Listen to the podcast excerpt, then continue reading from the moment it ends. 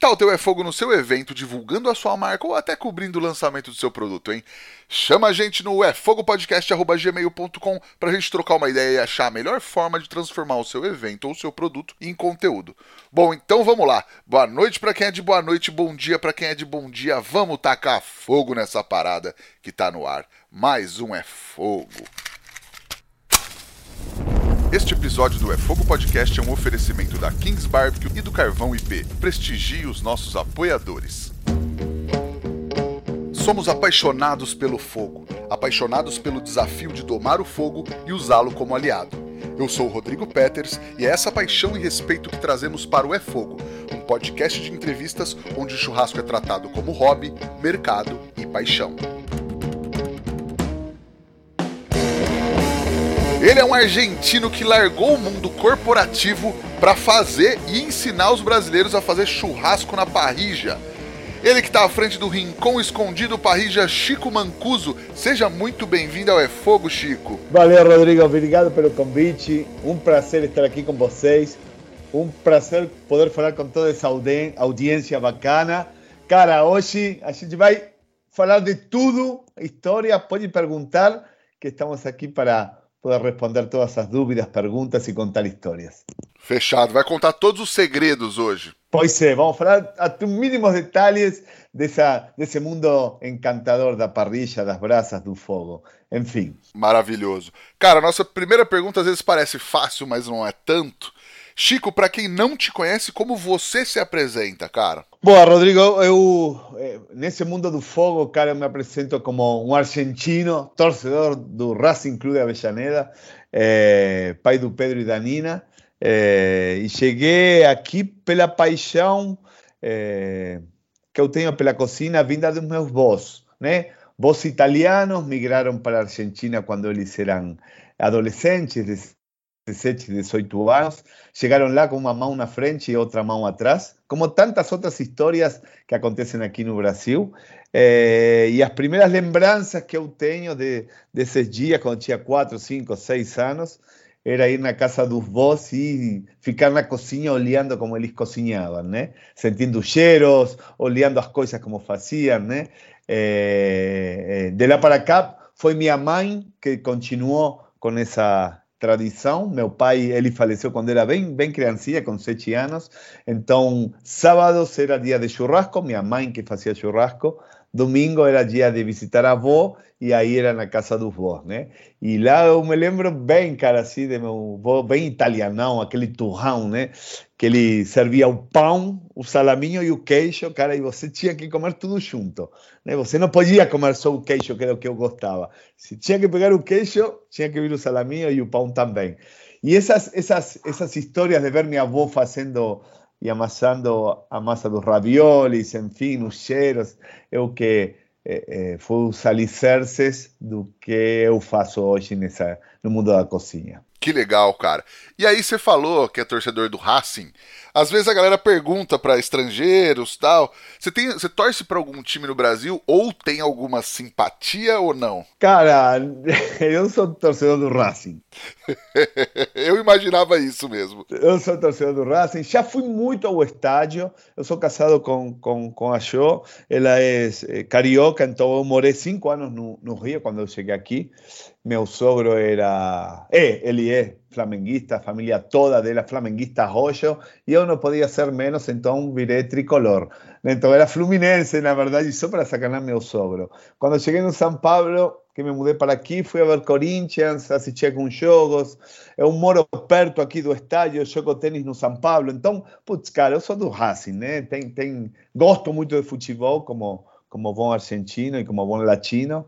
É, mas eu torço pelo meu timinho do coração. Justo, eu imaginei que ia ser assim mesmo, cara. E aí, uma das primeiras perguntas que eu faço também é quais as tuas primeiras lembranças de comida, de cozinha da vida? E você meio que me falou algumas coisas é, dos seus avós e tal. Essas são as primeiras lembranças mesmo? São as coisas que estão marcadas assim de, de primeira infância que você lembra mesmo relacionada à comida? Cara, a primeira infância que eu me lembro relacionada à comida era o queijo parmesano reggiano italiano que meu pai comia. é, que eu ia na cozinha roubar um pouquinho, assim, sentia aquele gosto forte, salgado demais, picante, enfim.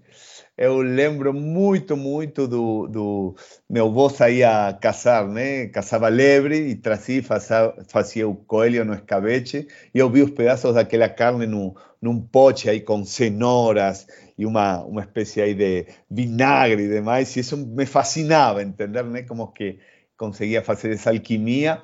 Eh, me lembro muito dos, dos cheiros de cozinha de bolos que minha mãe fazia, bolos de laranja, enfim. Eh, e os churrascos, né? Obviamente, de sábados. minha mãe fazia para minha avó, Jabelinha, um frango grelhado que a gente fez, inclusive, aqui numa receita no nosso canal de YouTube de, de, desse frango grelhado, cara, e, e, eu ajudava a temperar ele com limão, eh, com uma espécie de pimenta calabresa, que aqui no Brasil é difícil de encontrar, que se chama pimentão triturado, enfim. Eh, e eu, eu, eu, botava o dedo no frango e, e botava na boca para experimentar a ver se o tempero estava no, no ponto certo. Estamos falando disso com 5, 6, 7 anos, né? Pô, demais, cara. E, e foi tua mãe que te ensinou a fazer churrasco? Cara, eu aprendi com minha mãe. Eu aprendi com minha mãe, mas na verdade é, é, o fato de cozinhar é, veio de adolescente, com 14, 15, 16 anos, né? A turma aí, igual que aqui, com essa idade, nós vamos para a praia, né? No verão. Entonces juntan seis, siete, ocho negros y alugan una casinha apertada y viene una especie de mini Big Brother, ¿no? Y na casa tem uma máxima que quem cozinha não lava os pratos. E eu odio, odeio lavar pratos. Então, eu querendo não ia para a cozinha. E os primeiros pratos eram né, macarronadas, molhos com salsicha, churrasco quando dava. Né? Habitualmente o churrasco era no primeiro ou segundo dia depois acabava a grana e passava 20 dias comendo macarrão com, com salsicha, né? Mas então quem cozinhava não lavava os pratos e era por isso que que eu comecei a cozinhar para as pessoas, né? E cara, em algum momento você pensava que gastronomia poderia virar um trabalho ou no momento que estava crescendo assim isso nunca foi um foi um, uma coisa que você vislumbrava, assim? Cara, realmente nunca vislumbrei isso. É, eu entrei, tive a sorte de entrar no mundo corporativo é, logo com 18, 19 anos, na verdade. É, eu fui na facu, comecei a trabalhar em empresas e naquele momento tudo que eu anelava era fazer carreira executiva em multinacionais, enfim. E foi dessa forma que eu cheguei no Brasil, né, a convite de uma empresa de bens de consumo, é, que me trouxe da Argentina para aqui. E mesmo no Brasil, eu demorei uns 12, não, 10 anos também nesse mundo corporativo, até finalmente começarmos com o Rincón, com o Rincón Escondido. E, e, e, quais as suas primeiras impressões do churrasco brasileiro, assim, quando você chegou?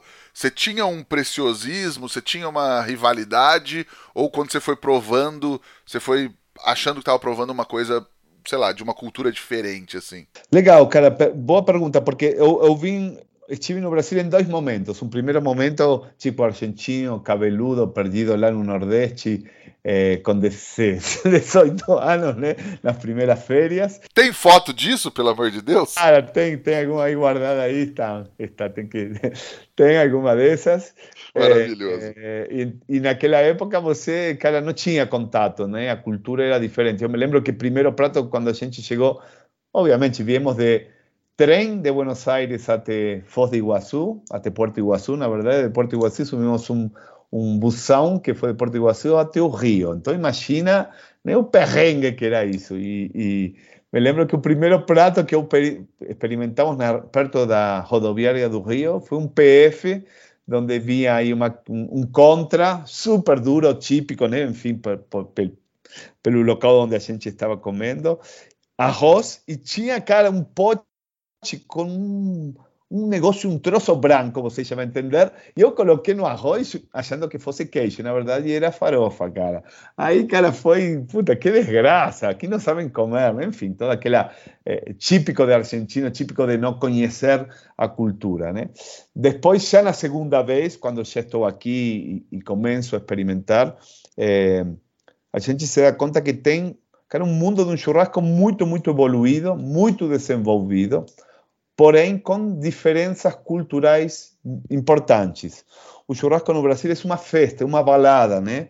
Eh, no Rio, me lembro que era, e eu brinco muito, conto essas histórias no nosso curso de parrilla, eh, né, os homens de um lado, mulheres de, de, do outro, um monte de latinhas de cerveja, né? E aí passa a carne fatiadinha, vai passando, vai passando. O primeiro que está mais próximo da grelha se dá bem, porque pega carne ótima, mas o último se ferra, porque pega carne fria, né? Já, é, então, culturalmente, é, me chamou a atenção isso. Mas em termos de produtores, de carnes, cara, putz, é, a boa carne aqui no Brasil é tão boa ou melhor que a carne que a gente come habitualmente lá na Argentina. Mas até de, sei lá, de cortes, de acompanhamentos, do, do, do que se come no churrasco, assim? Boa. É, os cortes, cara, são os mesmos. O, o animal tem os mesmos músculos.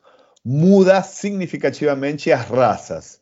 Embora, de um tempo para aqui, de alguns anos para aqui, as raças que a gente está habituado a comer hoje no Brasil são raças britânicas, que se assemelham mais às carnes que a gente come no Uruguai ou come na Argentina. Né?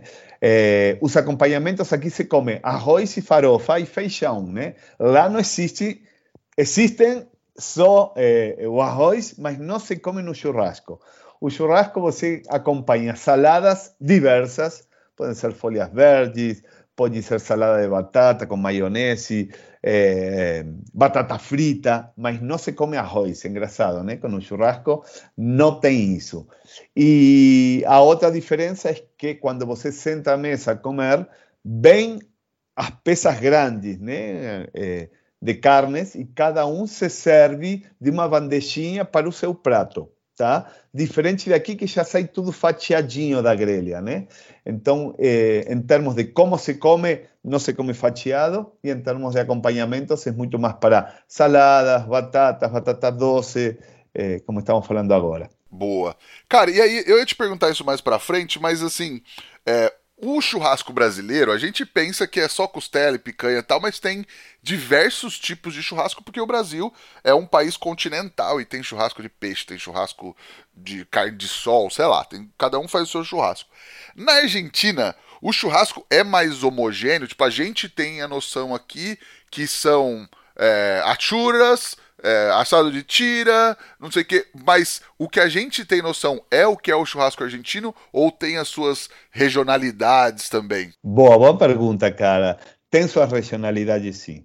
É, Brasil é gigante por natureza, acho que é o terceiro, quarto ou quinto país maior em território. A Argentina é o oitavo maior país do mundo em território. É, e a gente aqui no Brasil não tem essa dimensão, né?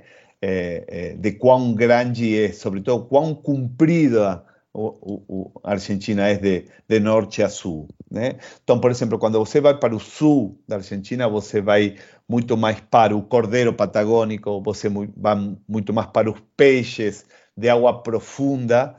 Eh, cuando você va para el noroeste de Argentina, se come más a costela, se come más o asado con coro, cuando va para un oro, eh, cuando va para el oeste de Argentina, se come más as empanadas fritas y tem mais milho nas, nas, nas refeições. Então, se cada uma das regiões tem seu, seu formato diferente de churrasco, tá? Quando você vai, por exemplo, para Entre Ríos, eh, Misiones, que é o nordeste, o nordeste argentino, que faz divisa com eh, Rio Grande do Sul, Uruguai, Rio Grande do Sul, Aí está no bioma Pampa, então a forma de fazer churrasco é muito similar à do gaúcho, quando se trata de fogo de chão, tá? É, a principal diferença é que a gente não espeta a carne, tá? A gente ou faz no chão ou faz na grelha, né? É, mas os tipos de corte e os tamanhos das peças e o tipo de gado é muito parecido. É, quando você vai para o sul, como te explicava agora, em frutos do mar, é mais cordeiro, é mais difícil criar gado no meio da Patagônia, né? porque não tem grama, então o bicho não tem o que comer.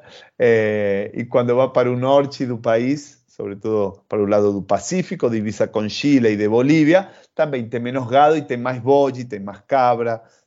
por aí vai. Legal. É, eu sabia que a Argentina era grande, mas não sabia que era o oitavo, cara, do mundo. Pois é, pois é. É gigante, cara. E isso não, não se tem essa noção, né, às vezes, enfim. Não, não. Eu imaginava que tinha regionalidades, até por isso que eu te perguntei, mas eu não imaginava que era o oitavo, cara. É que a gente também tem, tem aquela história que o mapa mundi que a gente vê hoje não é tão real, é, tão proporcional, né? Pois é, exato. Eu vou puxar até a sardinha para minha família, porque quando tava na escola a gente aprendia que tinha a projeção de Peters, que não tem nada a ver com a minha família, na verdade, que é uma projeção que teoricamente era mais, mais proporcional, mas nunca foi usada, tá vendo? Se tivesse escutado os Peters. Exato. Ô Chico, e aí, cara, qual foi o momento que você achou que o churrasco brasileiro era ruim demais e você precisava ensinar um jeito melhor? Cara, isso aconteceu quando eu estava no Rio. É, eu, Calma, eu era, uma, era uma brincadeira, mas, mas você achou que o churrasco era ruim demais? Você precisava não, não, não, não, não, não, Estava só, só seguindo aí. Foi rápido só para ti.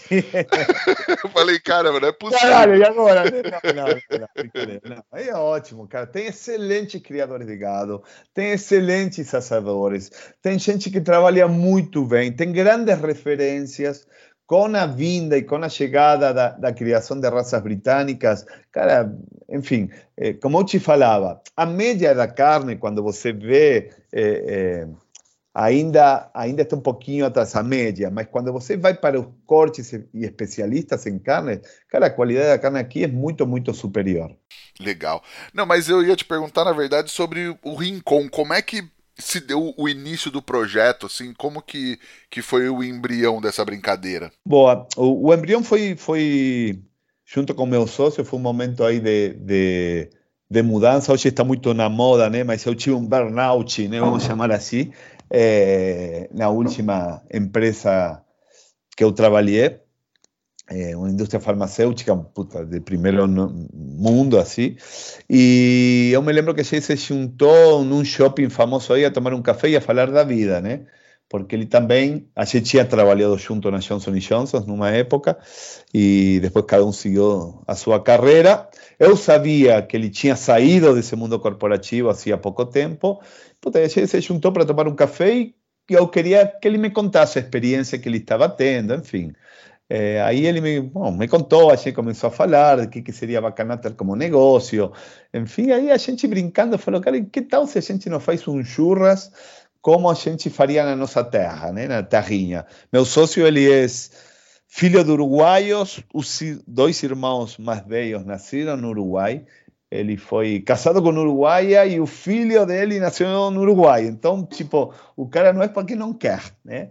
É, então, a gente se juntou e falou, por que não fazemos, cara, um, um, um evento, um churras, aí mostrando para a galera como faríamos um, um, um assado em casa, né?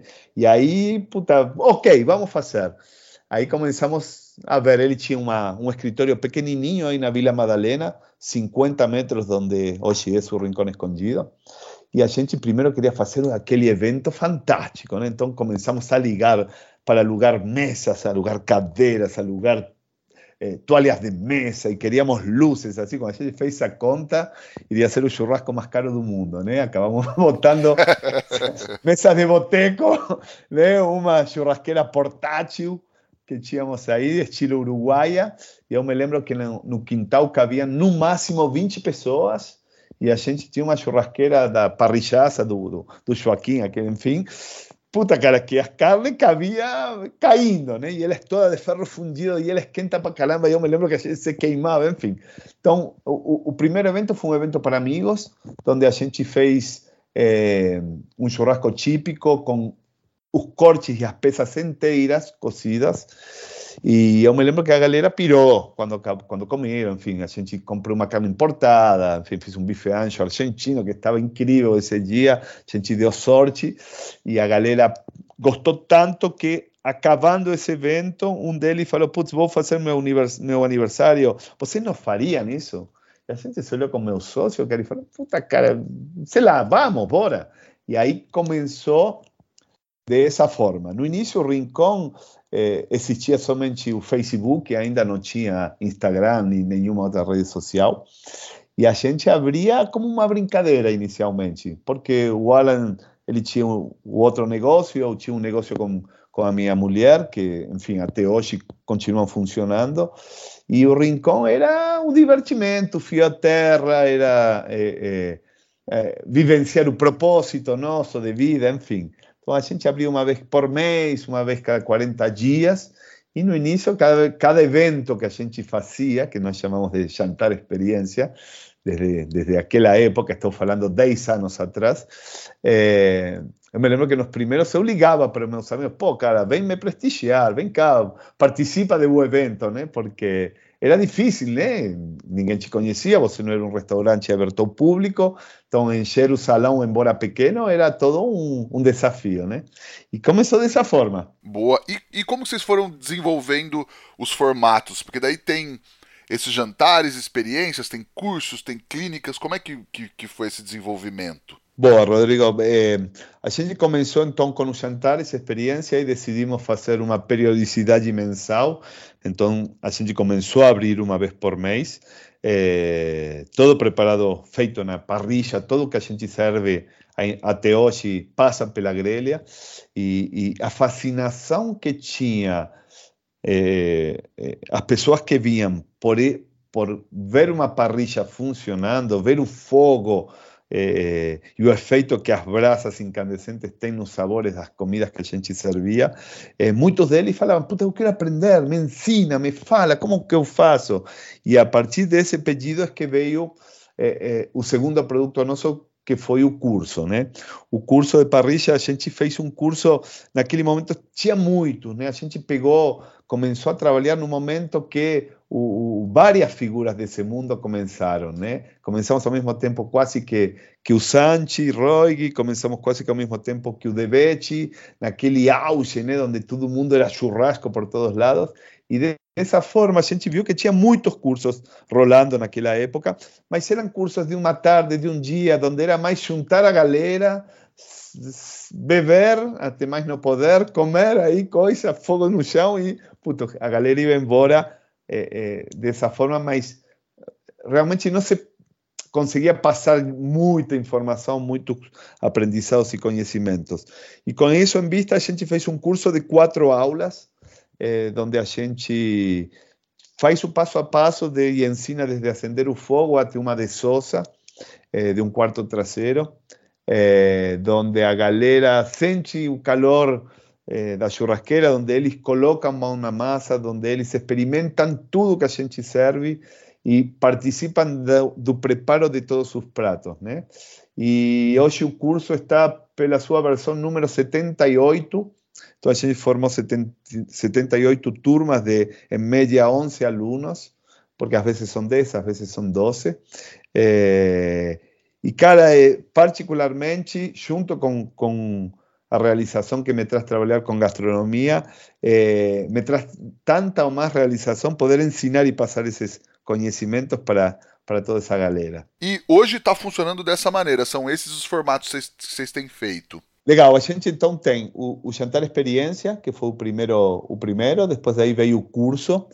Eh, na quinta ou sexta turma do curso, a galera falou: Puta, eu quero continuar eh, eh, vindo, eu quero continuar estando aqui, ligado ao mundo do Rincón Escondido, e aí surgiu a confraria. E a confraria é um, um encontro mensal que acontece todas as primeiras quintas-feiras do mês, de fevereiro a dezembro, porque em janeiro a gente tira feiras. E nessa confraria sempre tem algum convidado de, do mundo da gastronomia, né? E a gente teve figuras, vou falar nomes e, puta, sempre vou achar que mais, mas veio desde o Murakami, passando pelo Barcelos, passando pelo Finger, passando pela Paula Lavacchi, passando pelo Sanchi Roy, enfim, cara, o Livi, enfim, o que se te ocorra aí, cara, eles vieram e cozinharam conosco. E a ideia é que nessa noite que eles participem, ou eles cozinhem, ou eles façam uma, um bate-papo com nossos confrades, onde vão contar um pouco da história empreendedora que cada um deles tem. Tá? É, sempre esses encontros então são regados a comida e vinhos. A gente tem parceiros que sempre trazem alguma linha ou marca ou bodega diferente para a gente poder harmonizar e degustar na confraria. Tá?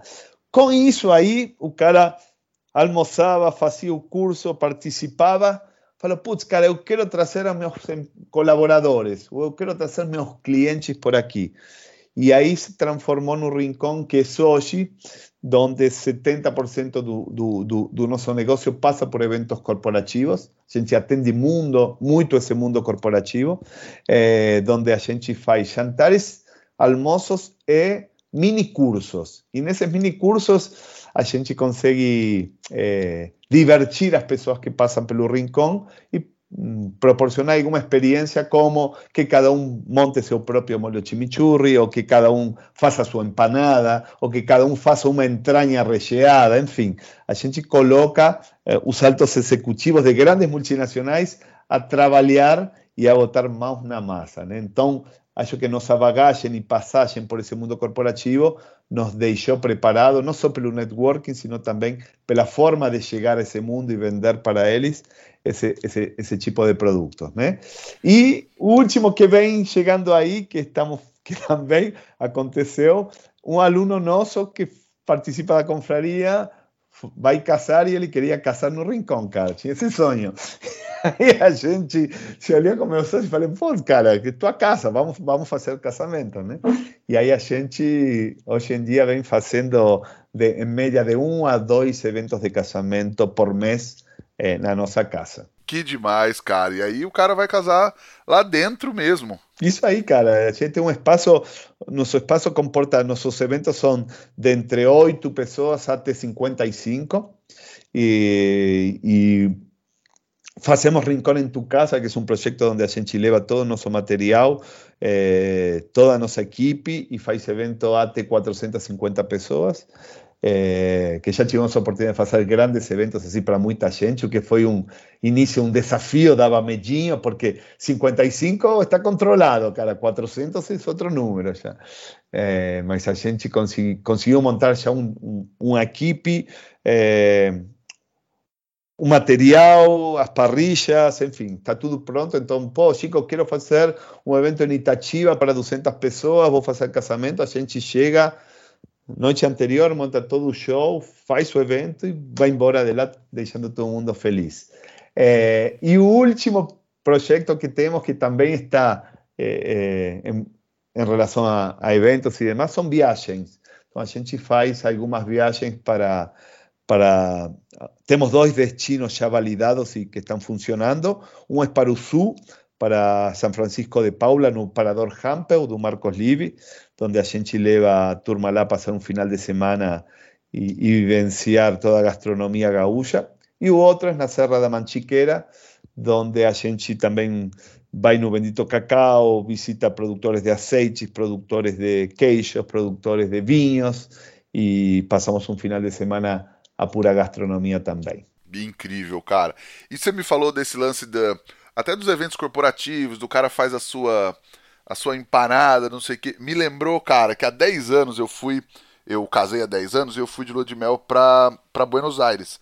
E aí a gente foi num lugar, num lugar que chamava The Argentine Experience. Ok, sei. E, e foi assim, você conhece? Conheço, conheço. conheço. E, e, foi assim, foi a única coisa que a gente comprou e marcou antes de ir.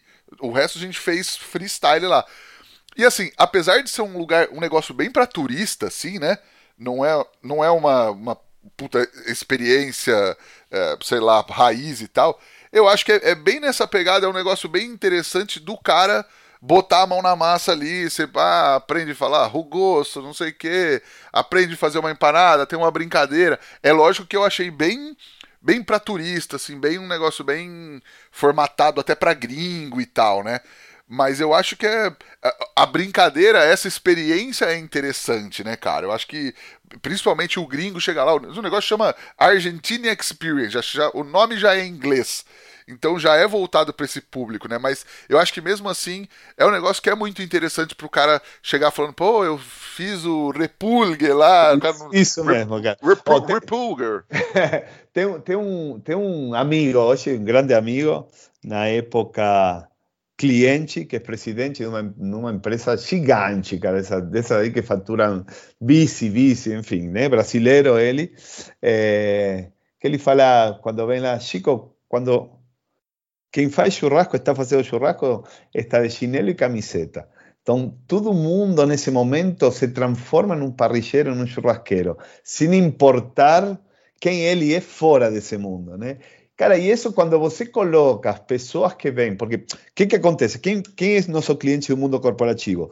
É, é o time de marketing, da empresa de te tecnologia que vai vender um produto, um hardware, que, né? e vai trazer é, o, o chefe de TI das principais multinacionais aqui no Brasil. Então, quando vem, são pessoas que estão acostumadas né, a serem tratados, bajulados, enfim. Quando chegam aí, cara, vem calor, churrasco, cara, todo mundo vira churrasqueiro.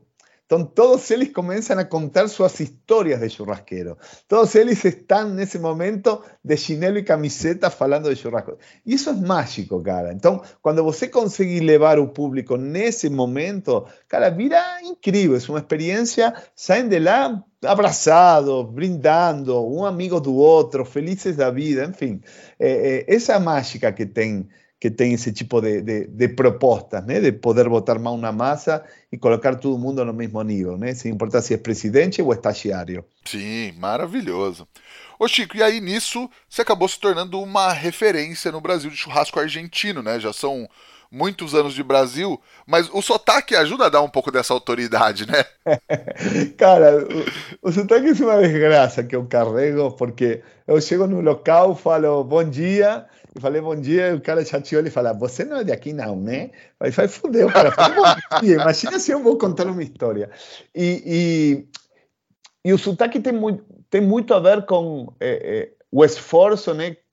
O português e o espanhol são muito próximos, tá? Porém, tem uma grande diferença que tem a ver é, na pronúncia, sendo que o português é uma língua nasal, onde quando eu falo, por exemplo, se eu aperto o nariz vou falar Tupã, Maracanã, né? É, então, quando aperta o nariz, quando você força o ar pelo nariz, aí tem o sotaque português. O espanhol, sobretudo da Argentina, é muito mais lingual. Então, é jugo de naranja, a língua é a que bate no céu da boca em todo momento. Mudar isso é só com fono, cara. É, não é de ouvido, né? é de mecânica. Y para mudar a mecánica, cara, es una desgracia. Eu falo con pessoas que están a 30 años, 40 años aquí, están con su sotaque igual o peor o meu. Enfim, é, é, é, algo que tem que ser trabalhado. Ah, ou não também, né? Tá aí o Jacan há 40 anos de Brasil falando francês igual. Eu acho que, eu acho que ajuda a dar, uma, dar essa autoridade também. Porque você chega lá, e aí, mano, vou te ensinar a fazer parrilha aqui. O cara vai falar, tá louco, né? Vou em outro lugar. É, é, mas não é, não é forçado, cara, é, é, como sai. Espero que vocês em casa consigam, quem estiver ouvindo, consiga entender tudo que eu falo, né? Se não, podem, podem perguntar que eu, eu respondo depois aí qualquer não, coisa. Com certeza estou entendendo, Chico. Cara, e aí, é, mas eu tava falando sério, esse lance da referência tal, e aí você tem feito churrascada, por exemplo, normalmente até representando esse, esse churrasco, fazendo um churrasco mais de, de parrija mesmo, né? Legal, cara. O, o, o fato de participar de, desses eventos, a gente historicamente, eh, como você falou, mais que referência, a gente está mais, há muito tempo, né? Enfim, a gente começou há 10 anos. O Rincón vai fazer 10 anos agora em fevereiro de, de 2024. Eh, e naquele momento, quando, quando começou, tinha pouca galera falando de parrilla e demais. Então a gente teve teve, teve a sorte de estar desde o início aí. Mas esse tipo de eventos era muito difícil da gente participar, a gente não, não, não entendia bem o que, que buscava, né? qual seria o objetivo, como encaixava Rincón dentro disso, até o convite que eu recebi há dois anos, não, sim, essa churrascada na anterior, onde o Bochino entrou em contato, vendeu, me explicou, puta, e aí achamos que fazia sentido, a gente participa desse evento exclusivamente, eh, no, no, participamos de otros, eh, mas cuando participa lá es una locura, es increíble, es, es fascinante, te coloca de cara y próximo de tu público.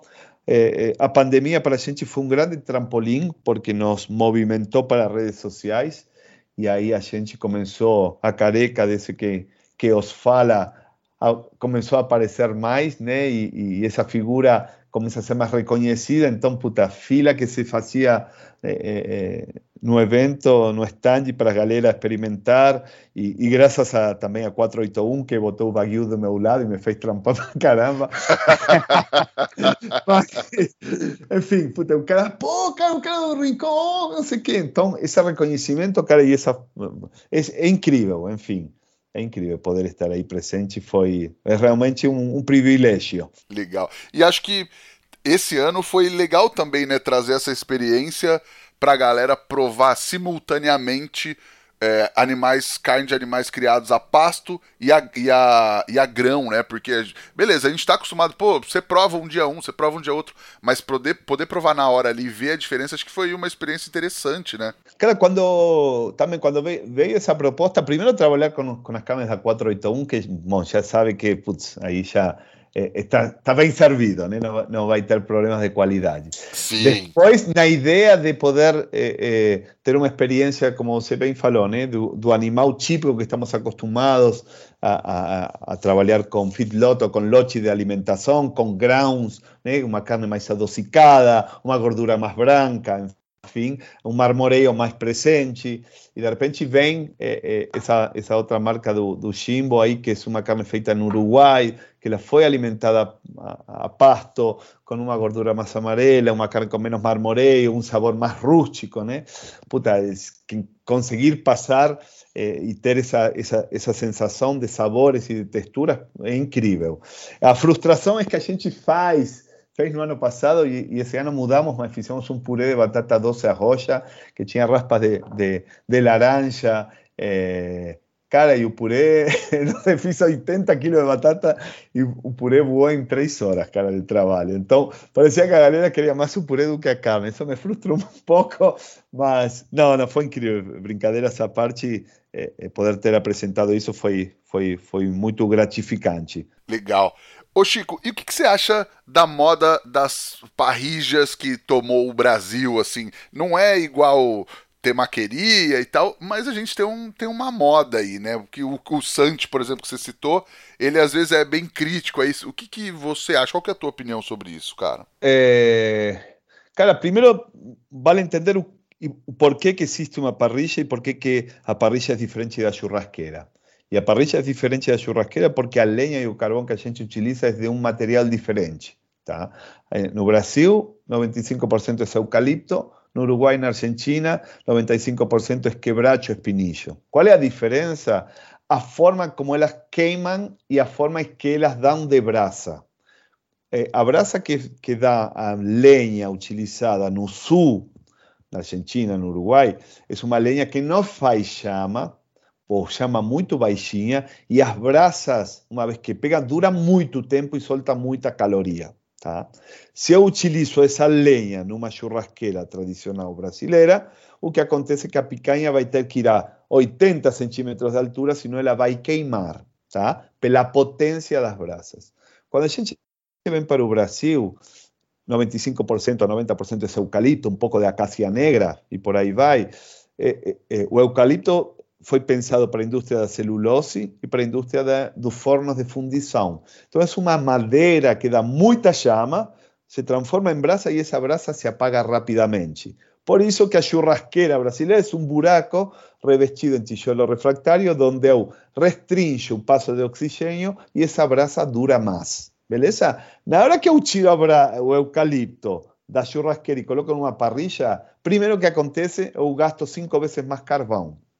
E a galera te pergunta e me manda um monte de coisas aí no Instagram, falando: pô, Chico, minha, minha, minha parrilla não consegue dar brasas vermelhas como eu vejo no Instagram de vocês. Puta, cara, porque tem que botar três vezes mais carvão, tá? Então, entendendo isso, aí veio a moda.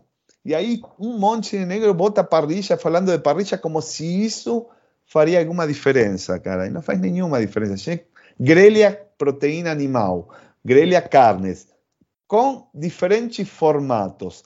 Tanto é assim que na primeira aula do nosso curso a gente desmistifica a parrilla e mostra um sinfim de fotos de negros cozinhando com tijolo e ferro e com isso fazem o melhor churrasco da vida, tá?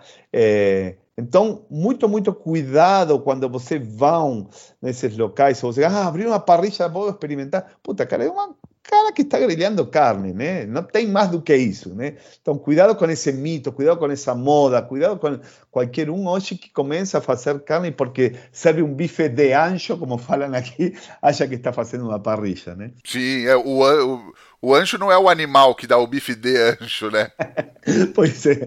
Então, tem isso, tem, tem a forma como fala parrilla, ah, tem uma parrilheira, tem, puta cara, então é, é, é engraçado realmente, e aí eu compartilho é, com o Sanchi quando ele traz essa, essa, essa forma de, puta, de, de, de não gostar disso, porque acaba sendo fake, cara. Enfim, não, não tem verdade por trás disso, sabe?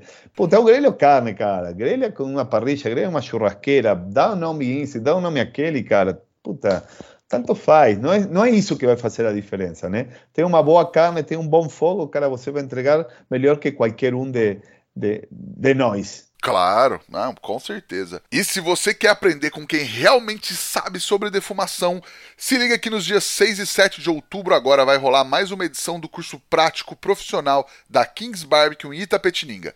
São dois dias metendo a mão na massa e aprendendo os segredos do American Barbecue para transformar o seu negócio ou para desenvolver mais o seu hobby. Chama a galera no Kings Underline Barbecue para garantir a sua vaga, porque esse curso, meu amigo, sempre esgota muito rápido. Ô Chico, e qual que é aquela dica que você gostaria de ter recebido lá atrás quando você começou que você acha que teria feito toda a diferença para você, cara? Pessoas, cara. Foca em pessoas, treina bem as pessoas, remunera bem as pessoas, ensina essas pessoas porque são elas que vão fazer teu negócio funcionar. Eh, isso em termos de negócio, né?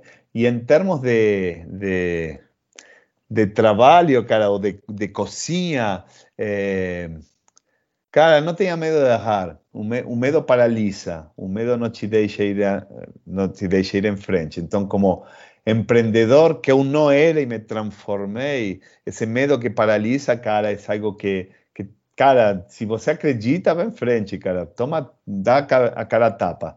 Justíssimo.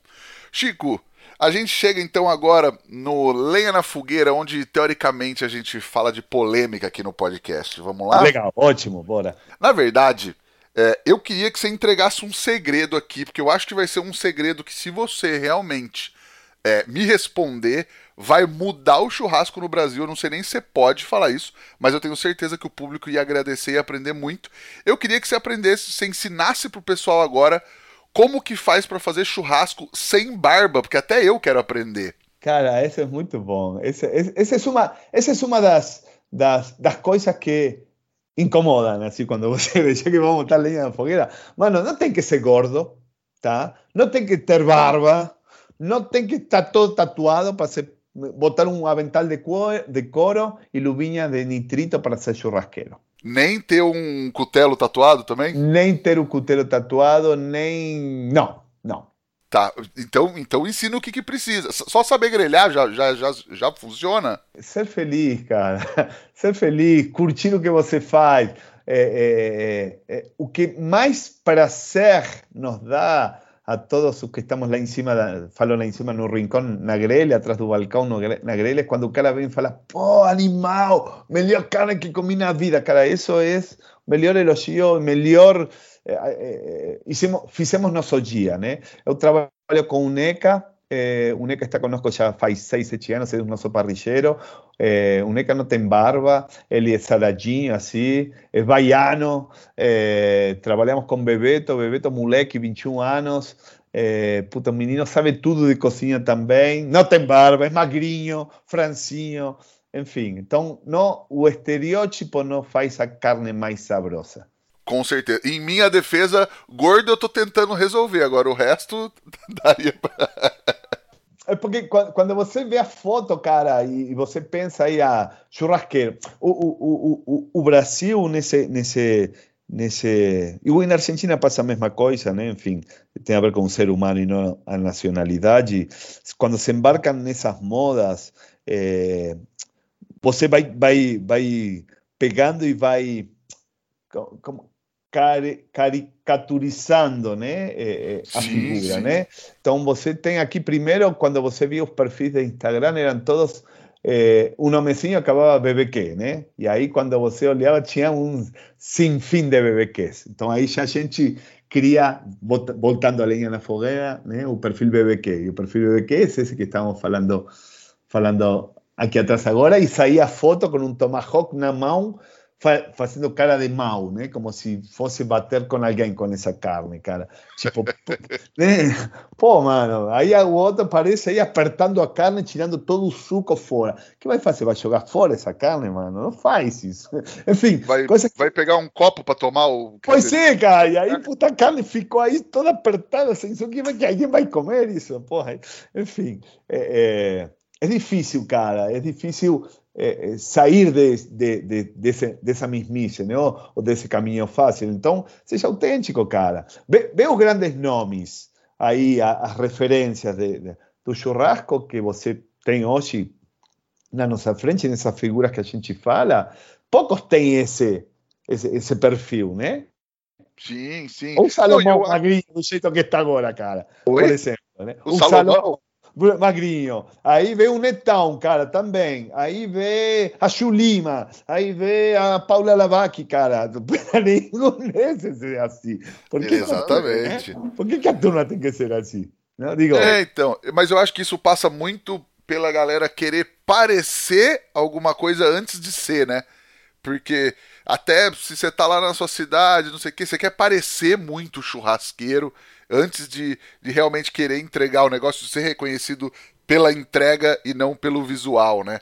Pois é, pois é. É, é por aí, cara. É por aí. Então, você perde a verdade. Quando perde a verdade, vira todo é, é, comida aí de, de fast food. Fantasia, né? Quando você perde a verdade, você só está usando uma fantasia, né? Exatamente. É por aí. Legal. Chico, aí a gente chega na nossa pergunta de um milhão de reais que transforma todo mundo em poeta aqui no podcast. O que o fogo significa para você? Uh, cara, é, o fogo para mim é, é, é, é, realmente o fênix. É, é, é renascer, é seu despertar, né, de ter saído de um, de um, de um mundo no qual vinha, e estamos falando aí com mais de 40 anos, se reinventar e surgir a partir disso e, e, e, poder viver do que amo, né? Então o fogo representa isso, cara, representa poder viver do que eu amo. Maravilhoso, cara. E você tem algum truque, uma dica, uma receita para passar para a galera que está ouvindo a gente agora? Legal, cara. Chimichurri você faz com ervas frescas, leva óleo e não azeite de oliva. Isso é importantíssimo. A gente, quando faz o chimichurri lá no rincão, a galera flipa quando falamos que não é azeite de oliva, que é óleo. Enfim, é, você faz Que óleo que vocês usam? Cara, lisa, cara. Não? Porque o, o, a função do, do óleo como veículo no chimichurri é justamente de, de, dar um veículo que sustente esse, esse molho. Então, ele tem que ser o mais inócuo possível, ou seja, tem que ter o menor sabor, interferir o menos possível nos sabores. Se eu coloco um azeite de oliva de baixa acidez do caralho, assim vai ser super amargo, né? Então, não quero isso para nada no chimichurri. Eh, eh, patrocinadores, amigos, eh, de chimichurri, me perdoen, chimichurri seco para hidratar no es chimichurri, cara, entonces no, no es por ese lado. Eh, en fin, ¿qué más te falar? Não, mas, eu, mas a gente já teve essa polêmica aqui, porque eu acho que foi quando o Tom quando eu gravei com o Tom do time, e ele falou isso, e daí uma galera já perguntou, falou, mas como assim e tal? Mas eu já, já ouvi que é só isso mesmo, e, e só erva fresca e, e sem, sem erva seca, então. Cara, de, de, de, vamos lá, erva seca pode entrar um orégano, por exemplo, seco se não achar o fresco. É, que é quando... muito melhor, né, cara? Que, que é uma, puta, não, nada, não, nada a ver. É, é outra história. Né? Uma, é, de seco que a gente utiliza é páprica, utiliza cominho, utiliza pimenta do reino. É, importante depois entender o Lemon efeito... pepper também? Não, a gente não usa, mas é... brincando, brincando. Obrigado.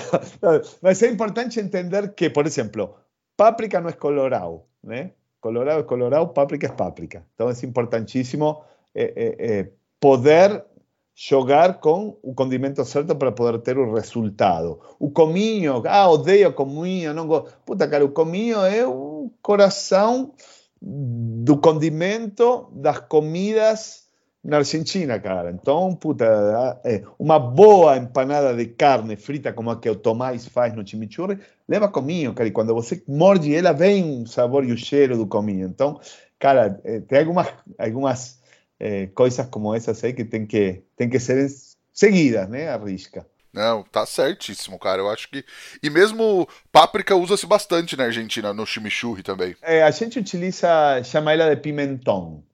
E, e, o pimentão é o mesmo pimentão é, doce que a gente utiliza aqui, que ele é seco e depois passado por, por um por la pedra, e ela vira pó.